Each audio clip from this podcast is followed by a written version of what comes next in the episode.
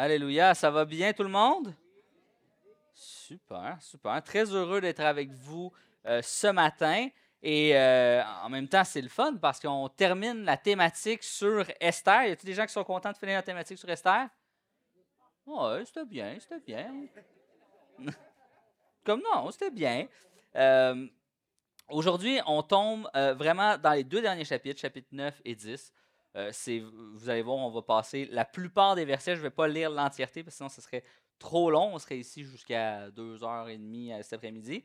Euh, il y en a qui disent pas grave, mais la majorité ici serait comme oh, oh, oh, oh, on se calme. Quand j'ai commencé à lire le texte, je me suis dit oh boy, ok, c'est un texte difficile. On vous le dit tout de suite là, c'est un texte qui n'est pas facile. Et pour se replacer dans le contexte final de cette portion-là du texte, eh bien, on voit que la situation commence à changer pour Esther et les Juifs. Donc, si on se souvient, Esther, bon, euh, se retrouve euh, à la cour du roi, devient la reine du roi euh, Assuérus ou Xerxès, hein, les deux noms sont acceptés.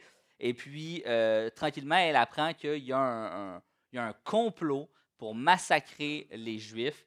Et bon, Mardoché, tout ça, Esther vont réussir à défaire les plans de l'ennemi pour arriver à convaincre le roi de lui permettre de ce qu'on va voir dans l'Esther 9 et 10.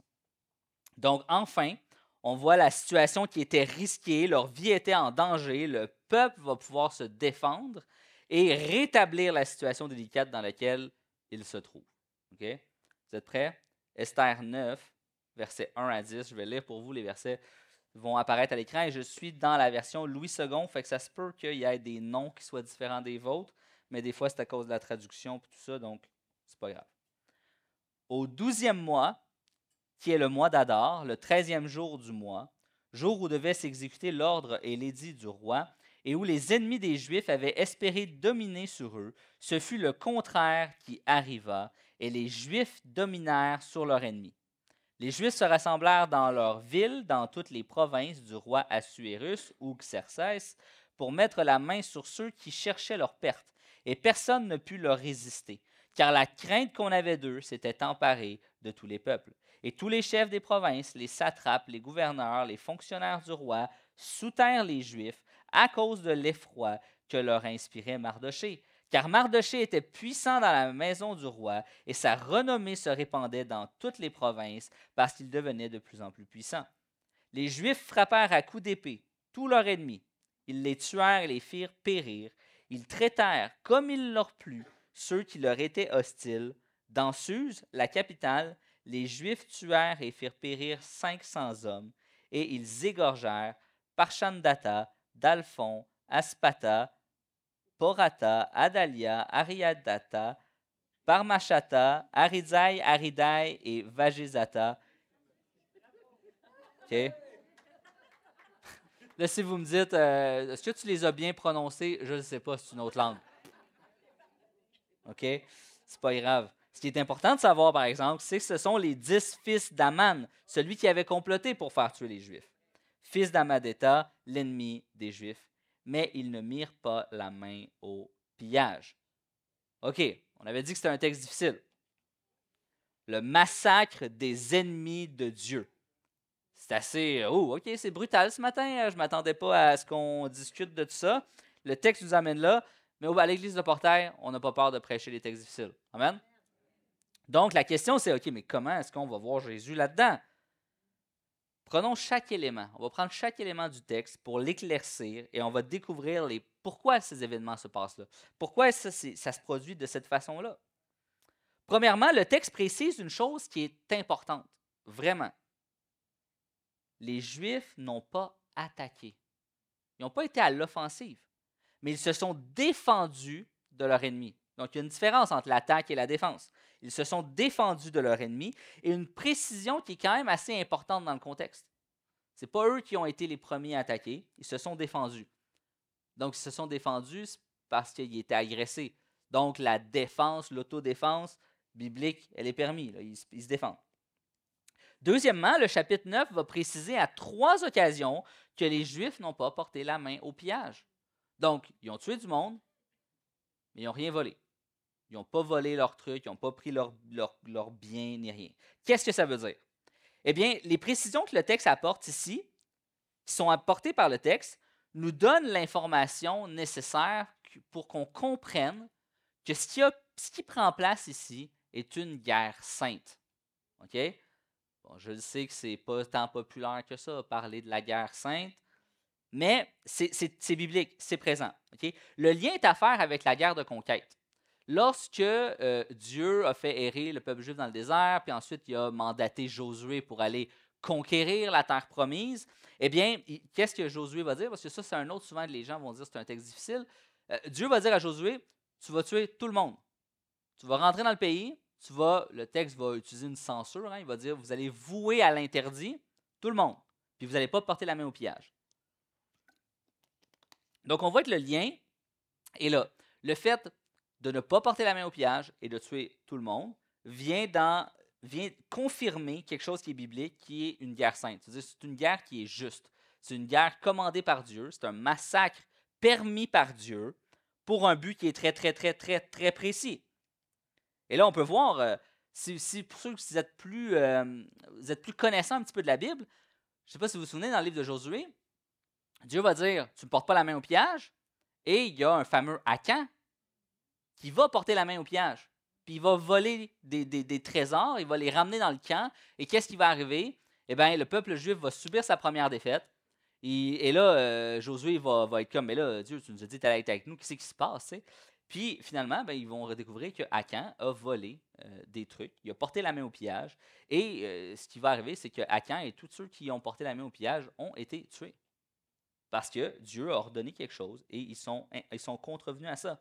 Donc ici, on voit, le texte dans Esther nous dit à plusieurs reprises, ils n'ont pas porté la main au pillage, ils n'ont pas porté la main au pillage, ils n'ont pas porté la main au pillage. Donc ce qu'ils font est juste et bon. En fait, on est dans l'application brutale, certes, je vous, le concède, l'application brutale de la justice de Dieu. Ce qui se passe est juste, violent, mais juste. Parce que réalisons une chose. Sans cet événement-là, le peuple, juif, le peuple juif est exterminé. S'il n'y a, a, plus de peuple juif, Jésus ne peut pas sortir du peuple juif. Donc, il n'y a pas de Jésus. S'il n'y a pas de Jésus, ben, il n'y a pas de nous. On reste des païens pécheurs. On n'obtient pas le salut. Deuxième chose qu'il faut euh, prendre en considération, c'est que quelquefois, quand on regarde ces situations-là, on les voit avec un œil occidental, un œil moderne. Parce qu'on se dit, c'est terrible de tuer des gens. Ben oui, c'est terrible de tuer des gens. je suis d'accord avec ça. Euh, mais il faut se mettre dans le contexte de l'époque. Nous, des cultures, quand on dit ah, notre culture est, est pécheresse, oui, mais quand on considère ce qu'eux faisaient, puis je vous donne un exemple, un exemple, juste un, très très simple. En Canaan, il y avait un dieu païen qui se nommait Moloch. On faisait une fête à Moloch. La fête à Moloch, c'était quoi? Ben, il y avait une grande statue de bronze avec les bras comme ça. Puis, on mettait euh, du bois à l'intérieur, on le faisait chauffer. On faisait chauffer la statue. Jusqu'à temps que la statue devienne rouge, rouge, vif. Chaude, chaude, chaude. Et on sacrifiait un enfant on mettait le bébé sur les bras, puis là, le bébé roulait sur le fer chaud et tombait dans un brasier. Terrible, terrible comme sacrifice. Terrible. Mais euh, leur péché va encore plus loin. Parce euh, on s'entend, euh, ils n'en sacrifiaient pas juste un bébé, ils, sacrifiaient des bébés. Et pour être capable d'avoir un nombre suffisant de bébés à ce moment-là de l'époque, eh bien, qu'est-ce qu'ils faisaient? Bien, quelques mois avant, environ entre 9 et 10 mois avant, ils organisaient une méga orgie. Bon, désolé si je sais qu'il y a des ados dans la salle, mais c'est la réalité biblique. La Bible, c'est comme ça. Fait que ce qu'il faisait, il mettait un panier avec le nom des gars, un panier avec le nom des filles, tu pigeais. Si un gars, ben, à cette époque-là, tu pouvais piger dans lequel tu voulais, OK? Mais euh, tu pigeais, si un gars, tu piges dans le panier des filles, tu pognes le nom, puis c'est avec euh, cette personne-là que tu vas avoir du fun, puis tu peux piger dans le panier toute la soirée. Fait qu'au final, tout le monde, toutes les femmes étaient enceintes, avaient des bébés, pour que neuf mois plus tard, ils soient sacrifiés à Moloch. OK? Vous voyez comment c'est tordu? Ça, ce n'est qu'une seule des divinités parmi le lot complet des divinités euh, cananéennes qui étaient tous plus terribles les uns que les autres. Et là, nous, on regarde ça, puis là, vous dites, ah, c'est terrible. Ben, c'était à l'époque de Josué. Mais euh, l'affaire, c'est que les peuples terribles, ça c'est juste récent. Euh, L'Empire romain était terrible aussi. La violence, la brutalité à laquelle ces cultures-là étaient soumises, on ne la comprend pas. Parce que la majeure partie de nous ici, là, quand on sort dehors, on n'a pas peur pour notre vie. OK? Moi, je peux aller sortir mon chien à 2 heures le matin. Je n'ai pas vraiment peur pour ma vie. OK? Bon, vous direz, tu es un homme, tu es, assez jeune, bon, tout ça. Mais j'ai pas peur pour ma vie. Mais à cette époque-là, tu sortais la nuit, tu étais zigouillé. OK? C'est aussi simple que ça. Tu sors la nuit, c'est fait. Un exemple bien simple dans l'Empire romain. Si tu étais un Romain, tu avais une petite fille, tu veux pas de petite fille, qu'est-ce que tu fais avec ta petite fille? Ben, tu la frappes contre un rocher. Paf! That's it. Nous, on fait, c'est terrible. Honnêtement, on dit c'est impossible. comment quelqu'un peut faire ça? Il faut réaliser que le christianisme, au travers ces guerres saintes, ont épuré cette immoralité-là parce qu'on a donné une valeur à la vie. Pour Dieu, la vie a de la valeur. On va y aller, on va, y aller plus tard, tantôt, mais c'est pour ça que, en tant que chrétien, on a des valeurs, c'est pourquoi on respecte la vie, c'est pourquoi bon, X, Y, Z et tout ça. Et ça l'a amené un changement dans l'histoire de l'humanité. Les cultures sont devenues moins violentes jusqu'à aujourd'hui. Bon, on peut aller, il y a certains endroits dans le monde encore où la violence est omniprésente. Mais globalement, là où le christianisme a passé, la vie a, eu a, pris de la valeur. Les enfants ont arrêté d'être sacrifiés. Les humains ont arrêté d'être sacrifiés. Puis la, la, violence globale a été réduite. Parce qu'on a une certaine valeur. Comprenez-vous que quand à ce moment-là, Dieu dit, ces gens-là sont, le, texte de Josué va même dire, sont abominables. C'est une abomination ce qu'il fait. Dieu qui valorise la vie voit des gens qui ont des relations sexuelles dans le seul et unique but de tuer ces enfants-là. C'est terrible. Qu'est-ce que vous pensez que Dieu a regardé ça et a dit, bon, c'est correct. Non, non, il a dit, ces gens-là méritent d'être purgés. En fait, ils méritent de subir la justice de Dieu. Et c'est ce que Dieu va faire au travers de Josué, c'est ce que Dieu fait ici. Il dit, ces gens-là, là, ils voulaient tuer mon peuple pour rien. Juste parce que Aman, il a pogné les nerfs un peu sur Mardoché, puis il a dit, je vais tuer tout son peuple.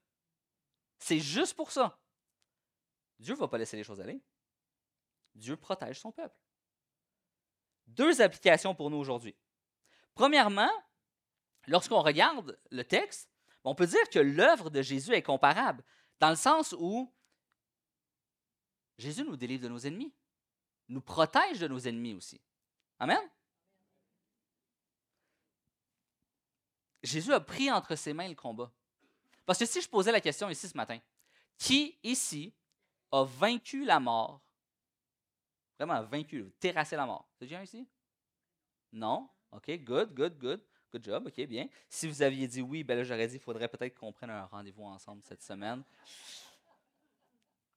C'est Jésus tout seul, là. Jésus a affronté la mort face à face, puis il l'a vaincu. Est-ce qu'il y a ici, là, qui ici a écrasé la tête du serpent? Qui ici a écrasé la tête de Satan? Il y a juste Jésus qui l'a fait. Ah, des, fois, là, je suis certain, certain qu'il y en a qui sont capables de, communiquer, de, connecter avec moi, là, la plupart du temps, quand je pogne une bataille avec Satan, c'est moi qui perds. J'en mange une bonne. Des bons coups d'un côte, je me ramasse les genoux à terre, parce que Dieu ne nous a jamais dit combattez. Dieu a dit on peut se défendre, on va défendre notre foi. On peut résister. Mais c'est Dieu qui combat pour nous. Puis je sais que des fois, là, tu dis, oh, ça. Tu sais, on, a envie, hein, on a envie de défendre nos valeurs. On a envie, tu sais, quand on, on, voit ce que le monde fait ou ce que le monde dit, on a envie de dire, ben non, mais moi, je vais aller dans la rue, je vais aller militer, je vais aller dire mes opinions, tu sais, ma foi chrétienne, mes valeurs, ma morale, mon éthique, mes convictions chrétiennes. Je veux faire ça. Mais la Bible nous appelle nulle part à être des militants. La Bible nous dit défends. Défends tes valeurs. Défends ta morale. Défends tes convictions. Trop souvent, on veut être des guerriers spirituels puis aller à l'attaque du monde. Mais la plupart du temps, quand je me suis senti comme ça, j'ai fini sur mes deux genoux. Parce que Dieu me rappelle, c'est pas à toi de combattre. Dieu combat pour nous. Dieu, c'est lui qui vainc nos ennemis. S'il nous dit, par exemple, parce que souvent, hein, il faut faire attention avec la balance, on a une responsabilité. On a la responsabilité, ici, Dieu, là, il aurait pu faire tomber un éclair du ciel puis tuer tous les ennemis des Juifs à ce moment-là. Pourquoi il ne l'a pas fait? Parce qu'il a dit, vous savez que je vous protège, maintenant c'est ta responsabilité de te défendre. Vous avez la responsabilité de vous défendre, comme nous avons la responsabilité de défendre nos valeurs, notre morale, nos convictions. Ce que je veux dire par là, c'est que je ne vais pas aller militer dans la rue contre le mariage homosexuel. Je ne vais pas aller militer contre ça. Mais ici, là, je vais prêcher. si quelqu'un me demande mon opinion, puis c'est quoi, quoi pour toi le mariage? Mais ben, pour moi, le mariage, c'est un homme, une femme dans les liens sacrés du mariage sous le regard de Dieu. That's it. That's all. Tu as une autre définition? Fine, c'est ta définition. Voici la définition biblique de ce que c'est. Moi, je vais défendre mes valeurs. Je ne vais, pas, aller et essayer de l'attaquer. Je veux dire, un des meilleurs exemples. Y a-t-il déjà qui ont été euh, visiter la morgue? Je sais qu'il y a des infirmiers, des infirmières, peu importe. Mais si vous allez à la morgue, OK? Puis tu regardes un, mort, puis tu lui dis, Come on, lève-toi, là. Il va-tu se passer quelque chose? Si tu t'arrêtes puis tu cries dessus, lève-toi, t'es donc bien fainéant, ah ouais, debout. Il est mort. Il est mort.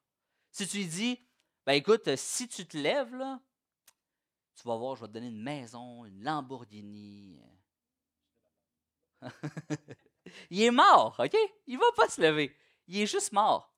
Puis trop souvent, ce qui arrive, c'est que nous, les chrétiens, on arrive, on s'en va dans la culture, on parle à des gens qui sont morts dans leur péché, puis on leur dit faut que tu appliques mes valeurs, faut que tu appliques mes convictions, ma morale, mon éthique, celle d'un enfant de Dieu régénéré, né de nouveau, full vivant, faut que tu appliques ça. Mais il est mort. Qu'est-ce que tu veux qu'il fasse? Il ne peut pas appliquer ta morale, tes valeurs, il ne peut pas comprendre tes convictions, il est mort dans son péché. Tu parles à un cadavre, puis tu dis de faire quelque chose qu'il ne sera jamais capable de faire. Amen? C'est pourquoi moi, je ne suis pas un militant. Puis je dis, militer dans la rue, ça ne sert à rien. Parce que c'est crier à des morts puis leur dire, lève-toi. Je ne suis pas Jésus. Je ne peux pas dire à un mort, lève-toi et marche. Je ne peux pas ressusciter de mort. Je, je, c'est pas ce que Dieu fait au travers de nous. On le fait avec des morts spirituelles. Puis ce que Dieu, ce que Dieu nous dit, c'est prêcher la parole. Dieu nous dit, tu veux être un combattant? Tu veux fighter? Saisis-toi de la seule arme que la Bible te donne. La, Bible te donne une arme, hein? Là, vous allez dire, ouais, mais c'est pas l'arme la plus virile. Là. La seule arme que vous avez pour combattre, c'est la prière. La prière. C'est quand est-ce la dernière fois que tu as prié pour la personne que tu détestes? La personne qui passe à la télé, qui promouvoit des valeurs qui sont abjectes, des, gens qui, qui avancent des, des, projets, des politiques, qui poussent des idéologies, qui sont absolument, totalement et ultimement contre tes valeurs, c'est quand est-ce la dernière fois que tu t'es assis là, puis tu as dit Seigneur, pardonne-lui parce qu'il ne sait pas ce qu'il fait? C'est quand est-ce la dernière fois que vous avez prié que Dieu agisse dans son âme? Parce que moi, je crois que Dieu, là, il n'y a absolument rien à son épreuve. Rien. Mais trop de fois, là, on pense qu'on est des guerriers de la foi parce qu'on sort dans la rue avec nos pancartes, puis on crie sur des morts. Alors que ce qui est 200 millions de fois plus efficace, c'est que tu te mettes à genoux, puis que tu pries, que tu prennes la responsabilité que Dieu t'a donnée, défends tes valeurs, défends ta morale, défends les convictions que tu as, défends ce qui fait de la chrétienté la chrétienté sur tes deux genoux. Sur tes deux genoux. Bon, ok, si toi tu dis, mais moi j'aime mieux prier debout, Jim, ça marche-tu pareil? T'aimes mieux prier debout, assis, couché, prosterné, whatever, je m'en fous. La, la forme n'a pas d'importance. L'important, c'est que tu pries. Amen? Prie pour tes ennemis, prie pour ceux qui ne sont pas comme toi, prie pour ceux qui t'ont fait du mal, prie pour ceux qui t'oppressent, prie pour ceux qui veulent ta mort. C'est ce que Dieu a dit. Puis pas des prières à la David, hein? pas des Oh Dieu, brise-leur les dents. Parce que ça, notre cœur pécheur peut le faire tout seul. La, la, prière qui vient de l'Esprit de Dieu, c'est cette prière qui dit Dieu pardonne-lui Dieu change son cœur, Dieu attire-le à toi, Dieu fait que cet ennemi du christianisme ou cet ennemi de telle affaire puisse se soumettre à ta seigneurie et ta volonté. C'est ça la prière du juste. C'est celui qui, connaît tellement l'ampleur de ce qu'est le jugement qu'on ne le veut pas pour personne. Et je continue.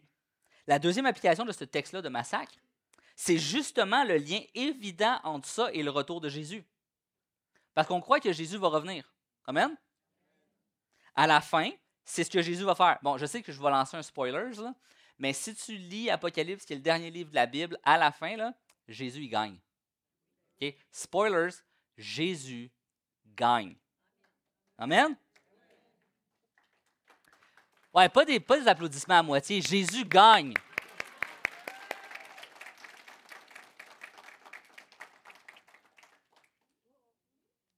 Si vous faites la lecture d'Apocalypse, OK? C'est pas une histoire de licorne et de calinours. OK? Quand Jésus revient, c'est terrible. Tu sais, là, on a, une, histoire de massacre cute. C'est cute. Il n'a pas tant que ça. C'était à Suse, c'était à Babylone. C'est cute. OK? Apocalypse nous dit que Jésus revient sur un cheval blanc.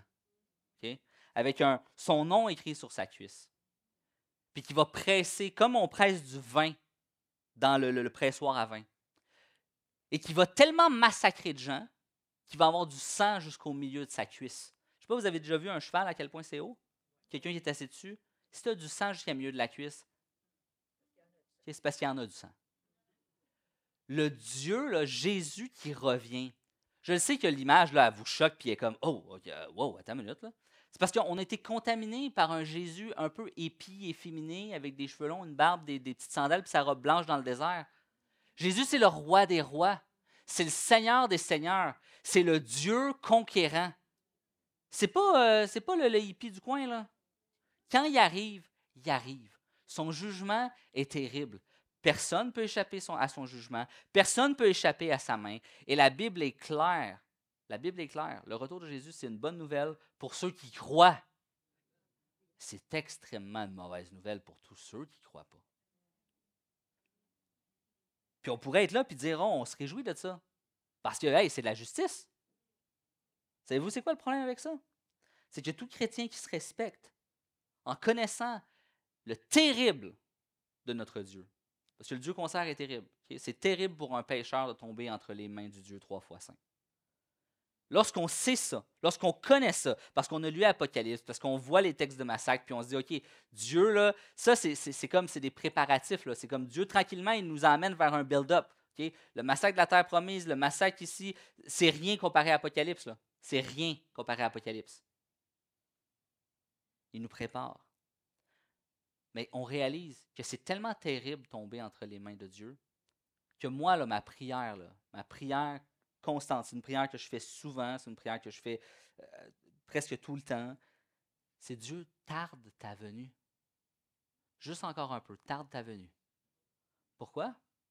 Parce que je sais que le jugement est extrêmement terrible. Je sais que le jugement de Dieu est terrible. Puis si Dieu peut retarder sa venue, juste, juste une année de plus, ça va nous permettre ensemble, collectivement, en tant qu'individu, de peut-être juste sauver un âme de plus un âme de plus. On dire, ouais, mais là, c'est quoi un âme? Non, non, si, tu, comprends ce que je viens de dire là, à quel point c'est terrible, une personne d'épargner, une seule, est suffisante. Si dans tout mon ministère, si Dieu le permet, que je fasse encore 30, 40 ans de ministère, puis j'aurais, il y a une personne qui entendant mon message se serait convertie, une seule, ma job aurait été faite. C'est pas euh, notre, notre, mission de chrétien, là c'est aller, faites de toutes les nations des disciples. T'en fais un, l'autre en fait mille. C'est la même affaire. Il y a des gens qui, par votre témoignage, votre partage de l'Évangile, votre partage de ce que Dieu a fait dans votre vie, juste ce que vous êtes en tant qu'individu, va peut-être influencer des gens autour de vous à se détourner de leur voie mauvaise et à être épargnés du jugement de Dieu. C'est pourquoi on prêche la bonne nouvelle constamment. On la prêche sous toutes ses formes. On la prêche verbalement, on la prêche dans nos actions, on la prêche dans, dans la façon dont on agit avec les gens. C'est pourquoi on le fait. C'est parce qu'on sait que le jugement est terrible. Et qu'on veut à tout prix que Dieu retarde juste sa venue un peu. Juste un peu. Laisse-nous une journée de plus. Une journée de plus. Si vous saviez, là, OK? Là, là, Jésus, là, il, envoyé un ange, là, puis l'ange vous disait, là, vous avez exactement 24 heures pour vous préparer, parce que dans 24 heures, je reviens. Puis il vous dit, là, tous ceux qui sont ici, vous êtes tous sauvés. Je vais tous venir vous chercher dans 23h59 minutes. Qu'est-ce que vous faites? Tous ceux que vous aimez, là, vos parents, votre soeur, votre frère, les gens qui sont proches de vous, vos enfants, vous allez les évangéliser comme jamais. Avec un cri du cœur en disant, le temps est proche.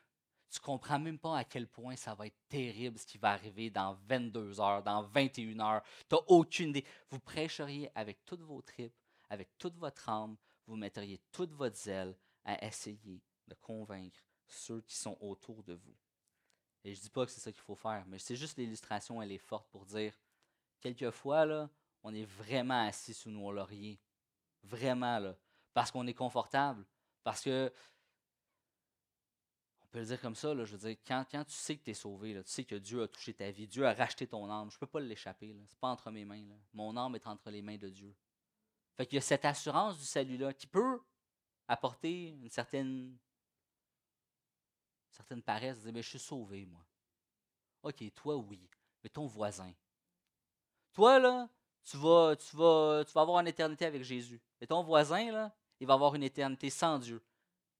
Puis ça, la Bible dit que c'est terrible. Je ne sais même pas que ça a l'air. Puis il n'y a personne ici qui sait que ça, a l'air. Parce que même dans notre monde, la grâce de Dieu est quand même sur nous. Croyants comme, comme. Hein, la Bible va dire que Dieu fait tomber la pluie sur le juste et l'injuste. Dieu fait tomber sa grâce autant sur les justes que les injustes en ce moment. On n'a aucune idée de c'est quoi être hors de la présence de Dieu. Mais l'enfer, c'est ça. La description de l'enfer, c'est être hors de la présence de Dieu. Puis Jésus va décrire ça comme étant quelque chose d'extrêmement terrible. Donc c'est pour ça qu'on prêche. C'est pour ça qu'on communique l'Évangile. C'est pour ça qu'on n'arrête pas de, se tourner vers les autres. Puis oui, à la possibilité de se faire traiter de fatigant. Mais moi, je veux dire, j'ai des amis qui sont chrétiens. Je leur parle tout le temps de Jésus. S'ils me demandent mon opinion sur quelque chose de l'actualité, c'est toujours à la lumière de Jésus. Si quelqu'un me pose une question par rapport à tu penses quoi de, telle personne populaire ou tout ben, c'est toujours à la lumière de Jésus. C'est tout, là. Je veux dire, c'est parce que c'est ça notre nouveau paradigme. C'est là-dedans qu'on comprend le monde. C'est avec ces yeux-là qu'on voit le monde. Et juste pour conclure ce point-là, il y a une vérité qu'on doit toujours garder. Parce que des fois, les textes sont difficiles. Des fois, on se dit, oh, OK, comment, comment je concilie ça avec Dieu? Il faut, réaliser que Dieu est juste. Amen? Dieu est tout le temps juste. Et, et, plus que ça, sa justice, elle est bonne, elle est parfaite et elle est nécessaire dans un monde corrompu par le péché. Dieu est fidèle dans la protection de son peuple. Parce qu'il veut permettre la continuité de sa mission et de son plan. Réalisons, hein? Si la protection du peuple ici, ça sert à ça. Mais la protection du peuple aujourd'hui, c'est aussi le cas. Réalisons là, que nous, ici, là, en Occident, on, est, on est chanceux. On est vraiment, vraiment chanceux. On est bénis. Parce que tu t'en vas en Chine, j'en ai déjà parlé, c'est pas la même game. En Chine, ils ne peuvent pas se réunir dans les églises comme nous, on le fait. Il y a d'autres parties du monde, c'est la même chose. Tu t'en vas en Iran, en Iran, être un chrétien, c'est une peine de mort tu t'en vas euh, dans d'autres pays comme ça, c'est très difficile. Il y a certaines parties de l'Afrique où les chrétiens sont, pourchassés. Je veux dire, c'est un petit peu comme ça partout dans le monde. C'est pas juste localisé. Là. Ce qui est localisé, c'est que les chrétiens sont bénis en, en Occident. C'est ça qui est localisé. La normalité des chrétiens mondiaux n'est pas ce que nous vivons là. La normalité des chrétiens mondiaux est la persécution. Ça, on ne le réalise pas souvent. Parce qu'on est assis confortablement dans nos lauriers. Mais réalisons que nous vivons dans un monde corrompu. Et que si Dieu ne protégeait pas son peuple, par les moyens qu'il trouve adéquats et justes, on ne serait pas là.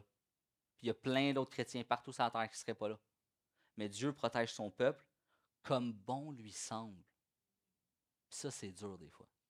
Parce que ça, ça veut dire que Dieu, là, il va massacrer, puis il va faire égorger les dix fils d'Aman. Parce que c'est une menace à la continuité de son plan. Parce que c'est des gens qui sont pécheurs, des gens qui avaient une volonté de meurtre, puis Dieu les a empêchés dans leur volonté de faire le mal. Je termine avec ça. Ben, ce point-là. Si là, je vous disais, imaginez-vous le pire crime qui peut être commis envers quelqu'un de votre parenté proche, enfant, femme, père, père, peu importe. Le pire crime qui pourrait être commis. Imaginez-vous ça. Imaginez-vous que la personne est arrêtée, la, preuve est là, il, s'en va devant le juge, il y a en masse de preuves, il n'y a, rien, à, rien à redire, tout est là, le gars, il va être condamné. Mais que le juge, ce jour-là, il file comme, bon, déclaré non coupable. Comment est-ce que vous, vous vous sentiriez? Dans une colère terrible. Hein? Pourquoi? Parce que vous direz, je veux la justice. On veut la justice. C'est ça l'affaire, c'est que Dieu a implanté dans le cœur ce désir de justice. Et lorsque la justice n'est pas accomplie, ah, ça nous dérange. C'est comme, avez-vous déjà regardé un film où le méchant gagne? Ça n'arrive pas souvent, hein? ça n'arrive pas souvent en Occident. Mais si vous regardez des films japonais, ça arrive tout le temps. OK? Fait que si vous voulez avoir une bonne crise de t'es frustré, tu finis le film, tu as juste envie de donner une claque à ton clavier, c'est le genre de film que tu écoutes. Pourquoi? Parce qu'ils viennent briser le moule de la justice n'est pas accomplie. Le film finit sur une injustice totale. C'est tellement décevant. Parce que nous, on aime ça, les films de super-héros. On aime ça quand à la fin, le méchant, il finit, il a mangé une bonne volée, il a le nez qui saigne, puis that's it. C'est pour les films soft. Ceux qui écoutent des films d'action plus violents, bien, il est mort. Le méchant, il est mort à la fin. Puis là, on, là, on est satisfait. On dit Ah, ça, c'est un bon film. Hein, ceux qui ont écouté John Wick, là, hein? Tu sais, John Wick, le gars avec les guns, tout le kit. Au début, son chien se fait tuer. Puis là, ah, c'est triste. Imaginez-vous, là, si John Wick arrive avec ses guns, là, puis il arrive devant le gars, puis il dit Hey, t'as tué mon chien. Puis il dit Hey, je te demande pardon. Sérieux, je suis con, j'ai tué ton chien. Écoute, euh, je te demande pardon. Puis John Wick faisait oh, C'est correct. Je te pardonne. Non, mais quel film plate! Y a-tu quelqu'un qui l'écouterait, ce film-là? Mais non, mais non, personne n'écouterait ce film-là. Ça serait plate, tu dis, ben voyons donc, arrête pas ça, il a tué son chien, on veut qu'il mange une volée, le gars. Là on veut qu'il mange les pissenlits par la racine. C'est ça qu'on veut, là. Sinon, le film n'est pas, euh, pas. Pourquoi? Parce qu'on a un désir de justice. On a un désir de justice. On veut que la justice soit accomplie. On veut que le méchant soit puni. Puis on veut que le bon gagne. Quand c'est dans le texte biblique, ben, des fois, ça nous choque un peu. Parce que le méchant est puni à ce moment-ci. Hein. Le texte il est là, le texte de massacre, mais le méchant est puni. Les gentils gagnent. Puis Jésus est le héros. Dieu est le héros. C'est lui qui a protégé son peuple. C'est une histoire de super-héros live, mais ça nous dérange, ça vient heurter notre petite sensibilité de chrétien un peu euh, coincé. Parce qu'on se dit Dieu ne peut pas faire ça, mais non, Dieu, c'est un super-héros. Dieu, c'est le super-héros des super-héros. C'est le roi des rois, c'est le Seigneur des seigneurs. Il fait ce qu'il veut. Puis quand on menace Dieu, on le paye, on le paye chèrement. Ici, les dix fils d'Aman, Aman, ont voulu porter atteinte au peuple de Dieu, puis ils l'ont payé chèrement. Amen? On continue.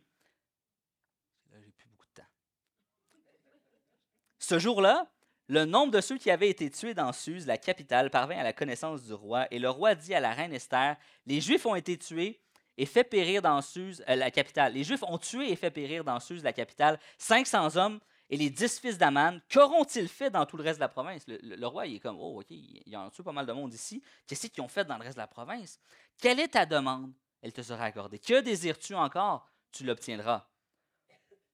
Esther répondit Si le roi le trouve bon, qu'il soit permis aux Juifs qui sont à Suse d'agir encore demain selon le décret d'aujourd'hui et que l'on pende au bois les dix fils d'Aman. Fait finalement, ce qu'il dit, c'est on aimerait ça, avoir un deuxième jour de massacre. Ça, c'est comme t'écouter John Wick 1, puis tu tapes John Wick 2 dans la même soirée. Tu dis, j'en ai pas assez. Mais c'est là que ça se gâte. C'est là que les choses se compliquent. Parce qu'on a vu que Dieu, ben, il a fait la justice. Hein, dans les premiers chapitres, 1 à 10, Dieu a accompli la justice, bang. Là, on est vraiment dans la justice selon le cœur d'Esther. Et là, c'est là que ça. C'est là que ça déraille un peu. Pensez-y deux secondes. Vous dites, s'entend, les dix fils d'Aman ont été égorgés. Pourquoi tu veux les pendre après? OK? C'est comme. Parce qu'elle veut rajouter une couche. non seulement, non seulement t'en voulais à mon peuple, je trouve que je t'égorge. Deuxièmement, je vais faire de vous autres un symbole public de votre, chute et de votre déchéance. Fait qu'elle la pend au bois, parce que la, pendaison, c'est public. Donc en plus, elle le pend pour dire ceux qui en veulent aux Juifs, là, regardez ce qui va vous arriver. On s'entend, elle n'a pas besoin de faire ça. Dieu a déjà fait la justice et n'en rajoute une couche. C'est là que c'est mal. Mais tu sais, honnêtement, est-ce qu'on n'a pas tendance à faire la même chose? Bon, attends, attends, Pas d'égorger des gens, là, puis de les pendre.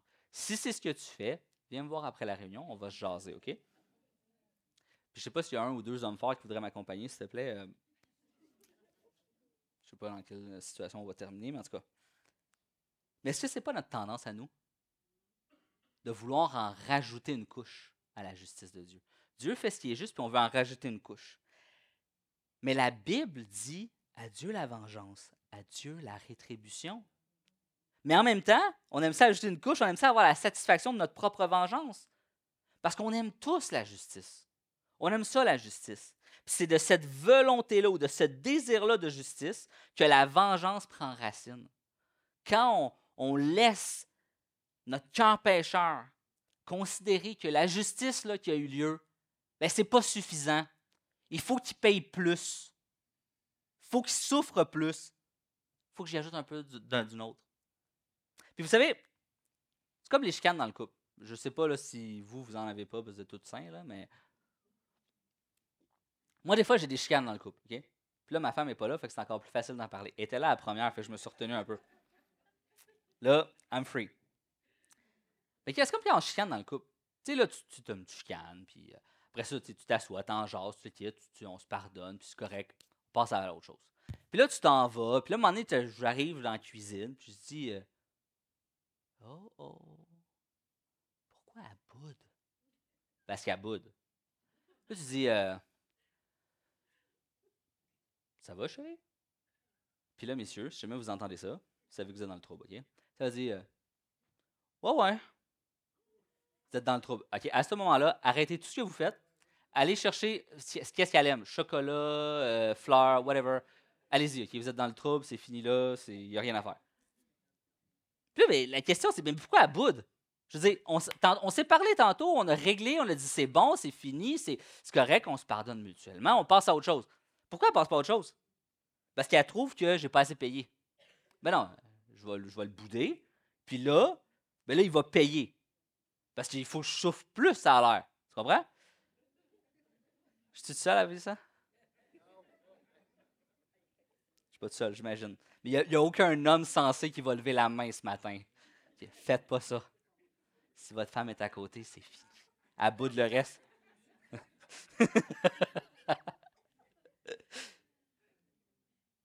Mais par exemple, utilisez votre pardon comme modèle d'échange. As-tu déjà utilisé ça? Je te pardonne à condition que. Tu sais, là, que je vais te pardonner, là, mais euh, le gazon, il faut qu'il se tombe. Tu sais, c'est comme je vais te pardonner, là, mais il y avait besoin d'un bon coup de teinture sur le, patio, ben, il faudrait que ça se fasse. Puis là, le pardon est conditionnel. Si, tu connais, si je fais pas l'affaire, c'est comme, peux-tu le faire à moitié? C'est comme, qu'est-ce que je fais? Le pardon, c'est pour dire d'être le pardon? Pourquoi on doit apprendre le pardon? Puis, il n'y a pas eu d'amène quand j'ai dit qu'il faut apprendre le pardon. Pour une raison bien, bien, bien, bien simple. La première non plus n'était pas plus simple que vous. Parce que le pardon, c'est une des choses qui est les plus difficiles. C'est tough pardonner. Le vrai pardon, là. Le vrai pardon. Pas un pardon dans lequel il y a un petit peu de rancune encore. Tu dis, oh, je te pardonne, mais je t'haïs. Tu sais, ouais, ouais, le fameux je te pardonne, mais j'oublie pas. Come on, c'est quoi ça? Non, tu pardonnes pas. c'est juste une condition, c'est une menace que tu fais, là. Tu sais, je veux dire, quelqu'un qui a de l'air tough puis qui te regarde en faisant ça, là. Je te pardonne, mais j'oublie pas. Je sais pas, moi, je check en dessous de mon char à chaque fois avant de partir. Mes freins sont bons, OK. Pas sûr, là, OK? Le vrai pardon, c'est sans retenue, sans rancune. Trop souvent, c'est un fardeau qui nous pèse parce qu'on ne veut pas le donner, le pardon. On ne veut pas le donner parce que c'est dur de le donner, puis parce que quand on le donne, on perd le contrôle. Quand on donne le pardon, c'est de dire à Dieu, à toi, la vengeance, à toi la rétribution. Puis ça se pourrait qu'il n'y en ait même pas. Parce que tu donnes le pardon. C'est d'attitude, c'est derrière moi. Vous savez, quand on, on s'approche de Dieu, la Bible va nous dire que quand on va devant Dieu, puis on confesse nos péchés, Dieu prend notre péché, puis il jette dans la mer de l'oubli. La mer de l'oubli. OK? Puis il faut que tu réalises que peut-être qu'il faudrait que tu apprennes à te pardonner à toi. À toi, toi-même. Parce que combien de fois, je, je, je l'ai fait, là. Tu te présentes devant Dieu, OK? Puis tu dis, ah Seigneur, pardon pour telle affaire. C'est comme, ah, je te demande pardon. Puis là, Dieu fait comme, ah, ah, ah, OK, c'est correct, je te pardonne. Il prend le péché, en mer de l'oubli. Mais là, après, parce que tu n'as pas compris la grâce, tu retournes devant Dieu pour le même péché. Puis là, ah, Seigneur, je te demande pardon. Puis Dieu, il est comme, hein? Quoi? De quoi tu parles? Ah non, ça fait longtemps que c'est jeté. C'est de quoi? C'est comme, relève-toi. Puis là, ben, parce que tu comprends pas, euh, ben, je comprends pas facilement. On retourne encore. Là, ah, Seigneur, je te demande tellement pardon pour tel péché que j'ai fait. Puis là, comme, ah, comment t'es lourd, man. Ça fait longtemps que c'est pardonné. Puis ça, là, on agit comme ça avec nous-mêmes. Il y a des, il y a des trucs qu'on n'arrive pas à se pardonner à nous-mêmes. À un moment donné, il faut réaliser que Dieu nous a pardonné déjà bien longtemps. Et que ce fardeau-là que tu portes, il est complètement inutile puis il t'empêche de passer à autre chose. Il t'empêche de grandir spirituellement, il t'empêche d'accorder le pardon à d'autres. Il t'empêche d'avancer avec Dieu. Il faut apprendre à lâcher prise. Parce que quand on garde comme ça, là, puis on dit Ah, je ne veux pas me pardonner, en même temps, il y a une, partie où tu es. Parce que tu veux, être capable de te morfondre. Ou tu veux être capable de trouver une raison. Tu sais, je, dis souvent, des fois, on a des péchés qui nous suivent, puis en fait, là, c'est comme un boulet attaché à notre cheville. Puis là, on demande pardon, puis tout ça, puis Dieu arrive, défait le boulet, puis parce que nous, parce qu'on est idiots, on prend le boulet, puis on le garde dans nos mains. Puis on marche, puis on dit Ah, c'est donc bien le boulet, là, ah, mon péché, moi aussi. Puis Dieu est comme juste Lâche-les. Drop-les ton boulet. Arrête de le promener avec, fais juste le lâcher. Tu as déjà été libéré, tu as déjà été pardonné, tu as déjà été gracié. Laisse tomber ton boulet. Mais plein de fois, c'est ce qu'on fait. Parce qu'on se dit Ah, mais tu sais, c'est pas de ma faute, j'ai le boulet. Ah, je peux pas faire ça parce que j'ai le boulet. Ah, mais je peux pas, mais tu sais, ah, ben, j'ai regardé ailleurs, ben, parce que tu sais, moi, je suis de même. C'est quoi ça? Tu es en train de justifier tes actions pécheresses à cause d'un autre péché. Non, arrête, Dieu t'a déjà libéré. Tu le gardes dans ta petite poche en arrière parce que ça te convient. Parce que ça te convient. Apprends à relâcher les choses qui te prennent comme ça. Ou les choses qui t'ont déjà été pardonnées. Sinon, ce qui arrive, c'est soit que quand c'est envers toi-même, ben, tu te morfonds dans une sorte de validation de ton péché. Puis quand c'est vers d'autres, ben, tranquillement, la vengeance vient polluer ton cœur. Tu sais, la vengeance, ça prend plusieurs formes. Hein? Ce n'est pas juste une vengeance violente et physique. Des fois, c'est, ça vient polluer ton cœur, ça vient le, rendre amer, aigre. Puis au final, tu, tu, tu, perds, parce que ça t'affecte juste toi. La grande partie du temps, tu es fâché contre quelqu'un et il ne sait même pas. Oh, je l'ai, il m'énerve cette personne-là. Puis si tu allais le voir, puis tu disais, Hey, l'autre fois, tu as fait telle affaire, ça m'a blessé. Probablement qu'il ferait comme Hein? Hey, désolé, je le savais pas, je te demande pardon. Puis ça se réglerait là. Mais non, toi, tu restes dans ton banc. Moi, je l'ai, il m'énerve, il m'a offensé l'autre fois. Puis honnêtement, là, je vais dire de quoi, là, il n'y a pas d'emmène à ça, OK? Mais des fois, souvent, en fait, je l'ai vu vraiment souvent, souvent, souvent, souvent, souvent, souvent, souvent, souvent, souvent, souvent. Les chrétiens, là, ah, qui sont offensables. C'est comme, oh, il m'a pas dit bonjour cette semaine. Ben oui, ça se peut que je t'ai pas vu. Oh, il m'a pas serré la main. Ben oui, ça arrive. Tu sais, ah, ben là, euh, moi, je veux plus aller à cette église-là parce a telle personne, l'autre fois, il m'a regardé bizarre.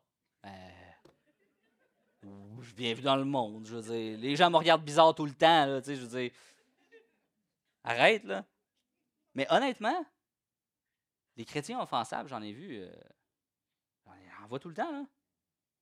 Fait qu'arrête d'être offensé. Offre le pardon. Ah, tu, mettons, que tu es vraiment offensé. Ah, oh, la personne, elle m'a pas dit bonjour. Ben, c'est correct.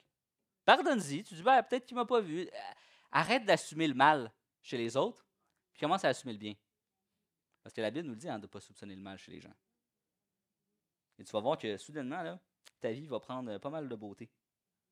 Puis on termine avec ça. J'inviterai Maxime à venir me rejoindre. Ces choses arrivèrent le treizième jour du mois d'Adar. Les Juifs se reposèrent le quatorzième et ils en firent un jour de festin et de joie. Ceux qui se trouvaient à Suse, s'étant rassemblés le treizième jour et le quatorzième jour, se reposèrent le quinzième et ils en firent un, jour de festin et de joie. C'est pourquoi les Juifs de la campagne qui habitent dans des villes sans murailles font du quatorzième jour du mois d'Adar un jour de joie, de fête, de festin et de fête, où l'on s'envoie des portions les uns aux autres. Ici, on a vraiment la célébration de la victoire de Dieu sur les ennemis. Amen, gloire à Dieu. On a, les, Juifs sont préservés, la fête est faite. Cette fête-là existe toujours chez les Juifs, hein, c'est la fête des Purim. C'est une fête qui célèbre encore une fois, une fois dans l'année. Et euh, moi, je trouve ça triste. Je trouve ça triste qu'ils célèbrent ça juste une fois par année. Parce que nous, les chrétiens, n'avons-nous pas quelque chose à célébrer 365 jours par année? Le fait que le roi des rois, le Seigneur des seigneurs, celui qu'on appelle Jésus, est venu nous libérer de la mort, est venu, nous, terrasser l'entièreté de nos ennemis, autant nos amis de circonstances que nos ennemis éternels. Il est venu, il est venu terrasser Satan, terrasser la mort. Il nous assure la victoire. Nous ne sommes plus sous la condamnation du péché. Réalisez, le ici on voit le peuple juif qui était menacé d'extermination, mais avant que Jésus vienne à mourir à la croix, c'est l'humanité tout entière qui était sous la condamnation et qui était menacée de la damnation éternelle pour ses fautes. Mais Jésus est venu. Il est mort à la croix pour nous rendre libres et nous réconcilier avec Dieu le Père. N'est-ce pas une raison suffisante? N'est-ce pas une raison suffisante de célébrer?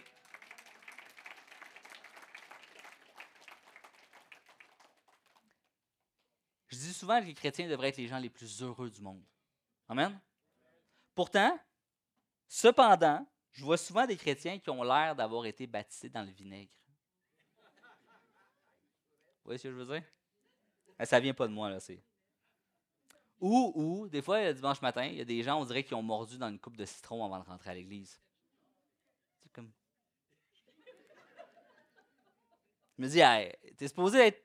Peu importe les circonstances. Puis je comprends, hein dans la vie, il y a des circonstances difficiles et tout ça.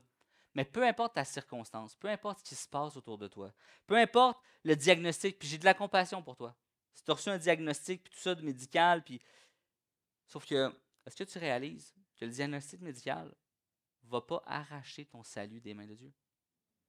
Que Dieu te guérisse ou te guérisse pas, ton âme a été sauvée. Que Dieu réponde ou pas à ta prière. Peut-être que sa réponse est non mais ça ne change pas que ton âme a été sauvée. Réalisons que notre plus grande joie, ce n'est pas que Dieu réponde à chacun de nos caprices, mais c'est que Dieu est venu sauver notre âme. Pas de façon collective, mais individuelle. Il vous a regardé et a dit Toi, je vais sauver, toi, je vais sauver ton âme. Toi, je vais sauver ton âme. Toi, je vais sauver ton âme. Notre Dieu ne nous connaît pas. Ah, c'est l'Église. Ah, j'ai sauvé l'Église, le portail Terrebonne. Non, non, il nous connaît par notre nom. Chacun d'entre nous, chacun de ceux qui sont sauvés, il les connaît par leur nom. C'est à quel point on est, on est chéri, puis on est précieux dans les yeux du Dieu qui nous a sauvés. Amen? Puis c'est pourquoi on devrait être constamment, constamment dans la réjouissance, la reconnaissance envers Jésus et son œuvre. Et levons-nous ensemble juste avant d'aller louer, n'oublions pas, n'oublions jamais que nous étions jugés coupables et condamnés, mais que Jésus nous a fait grâce. Nous rendant ainsi libres, libres de vivre dans la joie et non la condamnation, libres de pardonner et ne pas vivre dans la haine, libres d'adorer le seul vrai Dieu et pas des idoles, libres de prier, libres de lire sa parole, d'adorer, de célébrer sa victoire pour nous et libres par notre espérance d'une joie éternelle dans sa présence. Voici ce que Dieu nous a offert.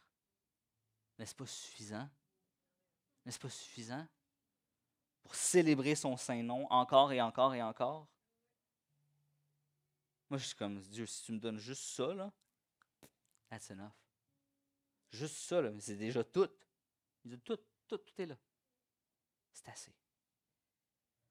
C'est pourquoi je vais célébrer son nom encore et encore et encore jusqu'à ce qu'il revienne. C'est pourquoi je vais prêcher sa parole encore et encore et encore jusqu'à ce qu'il revienne. Puis c'est pourquoi je vais prier pour nos ennemis encore et encore et encore jusqu'à ce que Jésus revienne. Alors prenons un temps pour prier ensemble. Je veux premièrement prier, Seigneur Dieu, pour, euh, pour notre propre cœur. Parce que le pardon, Seigneur, parce que célébrer cette victoire-là, c'est, Seigneur, c'est tellement difficile. Humainement parlant, c'est trop difficile. On a besoin que tu viennes changer nos cœurs. On a besoin que ton Esprit Saint réside en nous pour que tu puisses nous porter à faire ce qui est bon, ce qui est juste, ce qui est selon ton cœur. Je te prie, Seigneur, que tu puisses nous porter à, à offrir le pardon. Offrir le pardon à ceux qui, qui nous entourent, ceux qui nous ont fait du tort, ceux qui nous ont offensés. Et je te prie, Seigneur, qu'on puisse se pardonner à soi-même. Qu'on puisse relâcher ce fardeau-là que certains portent. Parce que tu nous as dit, Seigneur, de venir à toi tous ceux qui sont chargés et épuisés. Parce que tu prends leur fardeau, Seigneur. Alors c'est dans ce sens qu'on te prie. En terminant, on veut te prier pour nos ennemis, Seigneur. Nos ennemis personnels, on a tous des fois des gens qui, qui désirent nous faire du mal. Mais on veut aussi prier pour les ennemis, ceux qui attaquent ton Église, ceux qui attaquent ton nom, ceux qui attaquent les valeurs et la morale que tu nous as données. On te prie pour eux, Seigneur. On prie que tu puisses leur faire grâce, que tu puisses ouvrir leurs yeux, Seigneur, que tu puisses les attirer à toi. Nous les remettons entre tes mains. Parce que nous savons que peu importe, peu importe ce que tu fais, ce sera juste. Soit tu leur accordes grâce, ou soit que tu les juges. Mais Seigneur, ce que nous faisons, c'est que nous les remettons entre tes mains. Et nous prions, nous prions, certainement. Cette prière que je fais souvent seul, mais maintenant que nous allons faire en Église, te prions, Seigneur, de tarder ta venue. Tarde ta venue encore, ne serait-ce que pour un peu de temps, afin qu'on puisse accomplir la mission que tu nous as donnée, celle de faire des disciples, celle de faire de toutes les nations des disciples. Permets-nous, Seigneur, encore pendant un petit peu de temps, de partager ton évangile, d'être des témoins vivants de ta parole. Seigneur, afin que le plus grand nombre soit touché par ta puissante grâce, par ton amour. dans le précieux nom Jésus qu'on a prié ensemble. Amen.